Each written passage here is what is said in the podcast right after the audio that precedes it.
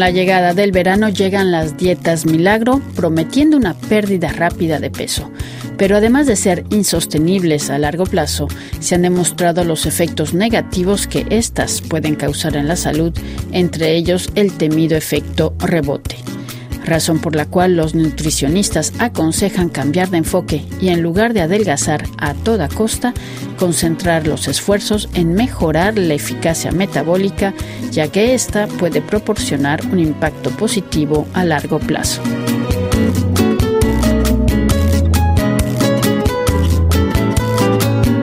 Mejorar la eficacia metabólica como proceso para adelgazar es un elemento clave para favorecer el uso de la grasa como fuente de energía y mantener o mejorar la masa muscular durante este proceso de pérdida de peso. Una dieta balanceada combinada con un entrenamiento físico que busca mejorar la calidad muscular van a ayudar a alcanzar este objetivo. Conversamos con Andrea Márquez, nutricionista del IMEO, Instituto Médico Europeo de la Obesidad en España, sobre este tema.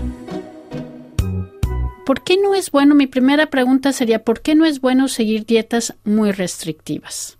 Bueno, pues la realidad es que normalmente cuando hacemos dietas muy restrictivas no conseguimos bajar grasa, lo que estamos perdiendo de forma rápida es sobre todo agua y masa libre de grasa o masa muscular. Entonces esto es lo que nos va a hacer luego que esa recuperación de peso seguramente vaya a volver a ser rápida porque no hemos bajado la grasa, que es lo que realmente consideramos perder peso o adelgazar. Por dar un ejemplo, ¿qué tipo de dietas favorecen este efecto rebote? Pues este efecto rebote lo tendríamos con dietas muy restrictivas, por ejemplo, monodietas, en las que principalmente se consumen uno o dos alimentos, pues bueno, todos conocemos la dieta de la piña, la dieta de la manzana, cosas eh, de este tipo que son muy restrictivas y que al final solo estamos consumiendo alimentos ricos en hidratos de carbono, que es verdad que son muy poco calóricos, por tanto, en ese sentido nos hacen bajar el peso rápido, pero no estamos bajando grasa, lo que estamos perdiendo pues es eso, agua y músculo. Y luego también puede suceder con dietas que no sean tan restrictivas como estas, pero que no estén equilibradas. Normalmente si no hay un equilibrio entre los macronutrientes y no hay unos niveles de proteína adecuados, por muy poco calórica que sea la dieta, tampoco estamos consiguiendo un buen objetivo de pérdida de grasa. Otras dietas, por ejemplo, ¿cuáles serían las que son menores de 1500 calorías? Sí, mm, dietas poco calóricas, que son inferiores pues eso, a 1200, 1500 calorías, que realmente no son tan desequilibradas como una monodieta, pero que tampoco tienen todos los macronutrientes en los porcentajes que necesitamos, sobre todo la proteína. Sí, porque bueno, la tentación es decir, bueno, eh, hago una dieta rápida, bajo y luego ya eh, voy a intentar permanecer en ese peso. Efectivamente, esa es la tentación y, bueno, muchas veces es verdad que si estamos hablando de perder dos o tres kilos, pues bueno, no es algo que vaya a ser grave para tu salud hacer una dieta rápida de dos semanas, pero muchas veces nos planteamos este, esto para perder 20 kilos y no es un objetivo realista. No puedes perder 20 kilos en un mes o 20 kilos en dos meses, porque realmente tienes unos niveles de grasa que tu, tu cuerpo tiene que quemar poco a poco de una manera equilibrada. Entonces no, no podemos pretender bajar todo ese peso en dos meses antes de las vacaciones.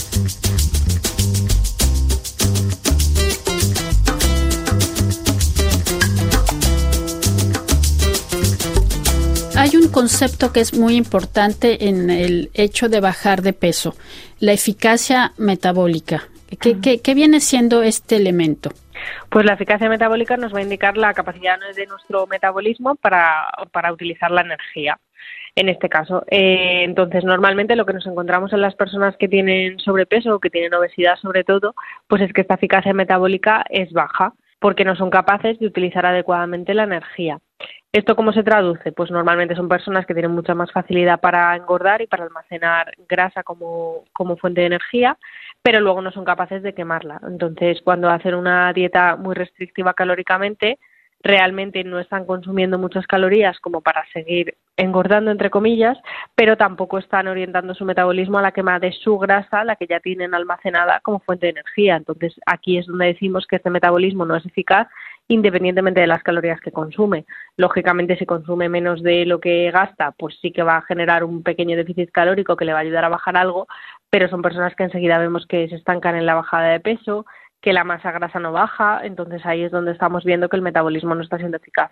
Bueno, pues ahora la pregunta sería cómo lograr hacer más eficaz nuestro, pues sí, nuestro metabolismo.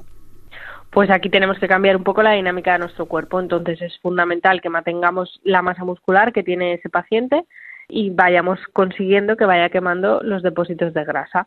Para ello necesitamos equilibrar nuestra dieta, lógicamente, sobre todo en macronutrientes, es decir, que haya unos niveles de proteína adecuados, que haya unos niveles de grasa saludable adecuados y unos niveles justitos de hidratos de carbono de bajo índice glucémico, es decir, que no hayamos eliminado completamente los azúcares para no tener luego ese efecto rebote, pero que tampoco haya un consumo elevado de hidratos de carbono que dificulten que utilice la, la grasa como fuente de energía. No hay que olvidar que al final el hidrato de carbono es una energía rápida, entonces si yo le doy eso al cuerpo, siempre lo va a utilizar antes que la grasa. ¿vale? Entonces pretendo no quitárselo del todo, pero tampoco darle un exceso. Cuando tenga todo esto equilibrado, realice un buen descanso, porque también es muy importante el, equilibrio hormonal, y realice toda la actividad física que pueda, pues ahí poquito a poco iré manteniendo músculo o incluso ganando si me lo trabajo a nivel de ejercicio y bajando niveles de grasa. Y esto es lo que progresivamente hace que suba la tasa metabólica. Nosotros en la pérdida de peso siempre el objetivo de nuestros pacientes es si empezaron con una tasa metabólica de 2, por ejemplo, pues que terminen por lo menos con una tasa metabólica de 8 o de 9, porque eso es lo que nos va a garantizar que tengan más facilidad para mantener el peso, dentro de que entendemos que la genética de obesidad muchas veces no se puede cambiar, pero sí podemos trabajar sobre estos parámetros. Pero así, por ejemplo, bueno, yo sé que este hay una atención personalizada, pero si nos pudiéramos dar una idea, un ejemplo de un día, por ejemplo, que, podría implicar una dieta en el desayuno, en el almuerzo y la cena para eh, fomentar esta, esta eficiencia metabólica. Pues mira, como hemos comentado, lo importante es que haya unos niveles de proteína adecuados a lo largo del día, que efectivamente tienen que estar personalizados porque tienen que estar adecuados a la masa muscular de cada paciente, pero bueno, por lo menos sabemos que necesitamos en general tres raciones de proteína diarias que estén, que estén en unas cantidades adecuadas. La forma más fácil de conseguir esto sería meterlas en tres comidas al día. Y ya partiendo de esa base y de que sabemos que queremos controlar un poquito los hidratos de carbono y meter grasas saludables, pues, por ejemplo, un ejemplo podría ser mm, desayunar un café o, bueno, lo que tome cada uno, una bebida vegetal o un café con, con leche semidesnatada, por ejemplo, con una tostada de pan integral. Y a ese pan integral, como le queremos meter proteína, pues le vamos a poner un chorrito de aceite de oliva, por ejemplo, o de cualquier grasa saludable y una proteína que la podemos poner en forma de lácteo metiéndole queso fresco, la podemos poner en forma de huevo, por ejemplo, también, o de algún embutido de calidad, como puede ser un pavo cocido o un jamón cocido que sean de calidad. Por ejemplo, también le podríamos incluir una grasa saludable sustituyendo el aceite, por ejemplo, por aguacate, también sería una opción. Y una pieza de fruta, que ahí ya estamos metiendo un poquito de carbohidrato saludable, de los carbohidratos que realmente necesitamos, que son sobre todo los de la fruta y la verdura, pero eh, controlándolo en el desayuno para que el metabolismo se active por la mañana, pero luego poquito a poco vayamos equilibrándolo hacia la quema de, energía a lo largo del día. A media mañana, por ejemplo, pues podríamos meter también una fruta, pero no la vamos a meter sola para no, no, generar una subida de glucosa muy elevada. Entonces vamos a meterla, por ejemplo, con un puñadito de frutos secos, que aquí tenemos también una grasa, un poquito de grasa saludable y algo de proteína vegetal en este caso. Luego, en comida y cena, lo que vamos a hacer es meter siempre una fuente de verdura y una fuente de proteína, que sea magra preferiblemente, porque estamos bajando de peso y porque además también va a ser más saludable la proteína magra que podría ser, pues, por ejemplo, meter una carne de pollo en la comida y, una, y un pescadito en la cena, por ejemplo, acompañado de la verdura que más nos guste, que puede ser, pues, verdura de hoja verde, puede ser crucíferas como coliflor o brócoli, puede ser cualquier, cualquiera de estos tipos de, de, verdura. Y en la merienda, pues, lo vamos a completar igual, pues, a lo mejor con un lácteo, por ejemplo, como podría ser un yogur natural, al que vamos a añadir también un poquito de fruta y unos frutos secos, para hacer así un equilibrio entre los tres macronutrientes en la misma merienda.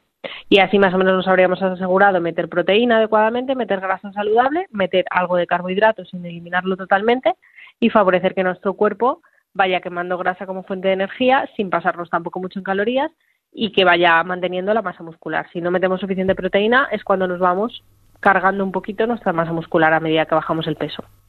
Pero entonces, por ejemplo, en este ejemplo que dio usted, la, el carbohidrato es sobre todo esa tostada de pan integral en la mañana. Ese día, por ejemplo, sí habríamos metido el pan integral en la mañana y la fruta. La fruta no hay que olvidar también que es un carbohidrato. Es un carbohidrato que necesitamos porque al final es, es un azúcar natural y tiene muchas vitaminas y minerales que no podemos encontrar en otros alimentos, pero al final es un carbohidrato. Entonces habríamos metido el carbohidrato del pan, el carbohidrato en la fruta y también el carbohidrato en la verdura, que también es un carbohidrato. Ya, pero no arroz o no pasta. No habríamos metido carbohidratos de alto índice que serían los de alto índice glucémico, serían pues la pasta, el arroz, la legumbre, la patata, la quinoa, el cuscús, esos son los que habríamos evitado. Tampoco es necesario evitarlos durante toda la semana. Esto se puede adaptar un poco al paciente, pues dependerá un poco de qué actividad diaria tenga, si hace o no ejercicio físico, un poco de, en función de todo esto, pues le adaptaremos un número de carbohidratos a la semana. Es decir, no será una ingesta diaria de carbohidratos de alto índice, quitando el pan de la mañana, pero sí que habrá un número de carbohidratos a la semana en función del hábito del paciente. Y también ya para completar esto, de manera paralela también hay un tipo de ejercicio, ¿no? Que se tiene que acompañar. Sí, eh, siempre se había asociado hasta ahora mucho el, ejercicio aeróbico a la pérdida de, peso, pero bueno, se ha visto nuevamente que pasa un poquito lo mismo. Cuando metemos un ejercicio aeróbico intenso, no estamos metiendo niveles de proteína adecuados, lo que hacemos es fomentar que nuestra masa muscular se destruya, no se cree, porque no tiene suficientemente proteína ni suficiente glucógeno para generarse. Entonces, hoy en día lo que trabajamos es lo contrario. Tenemos que empezar siempre nuestro entrenamiento con unos ejercicios de fuerza que nos favorezcan con nuestra buena alimentación en la que estamos metiendo suficiente proteína y un carbohidrato adaptado a las necesidades del paciente pues que fomentamos con esos ejercicios de fuerza que tienen que durar pues por lo menos 15-20 minutos que nuestro paciente vaya a trabajar su masa muscular que poco a poco pueda ir ganándose. Y luego ya después de realizar este ejercicio de fuerza si queremos le podemos meter un aeróbico.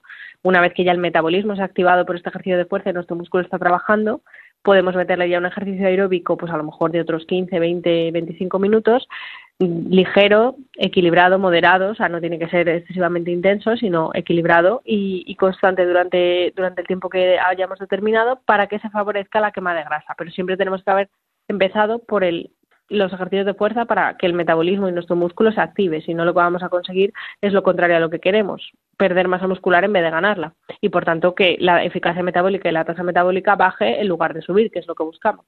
De acuerdo. Bueno, pues muchísimas gracias por todas estas explicaciones. Nada, gracias a ti.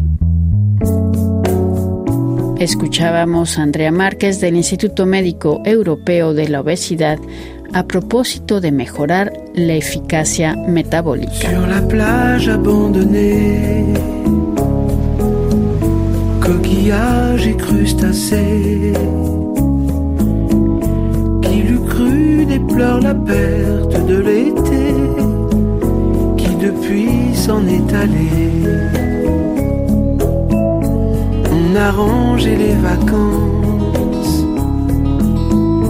dans des valises en carton. Et c'est triste quand on pense à la saison du soleil et des chansons. Pourtant je sais bien l'année prochaine,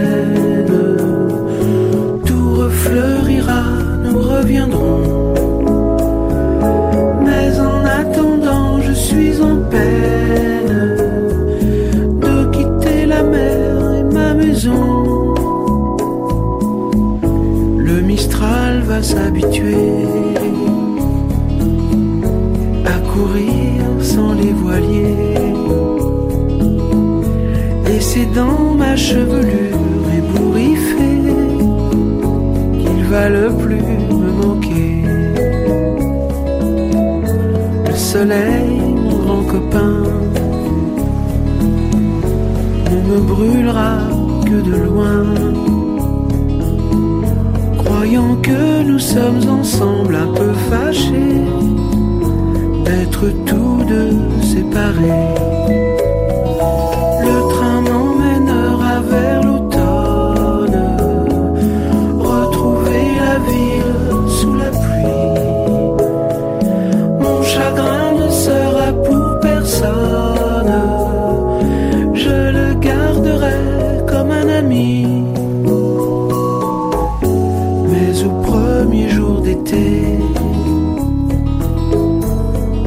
on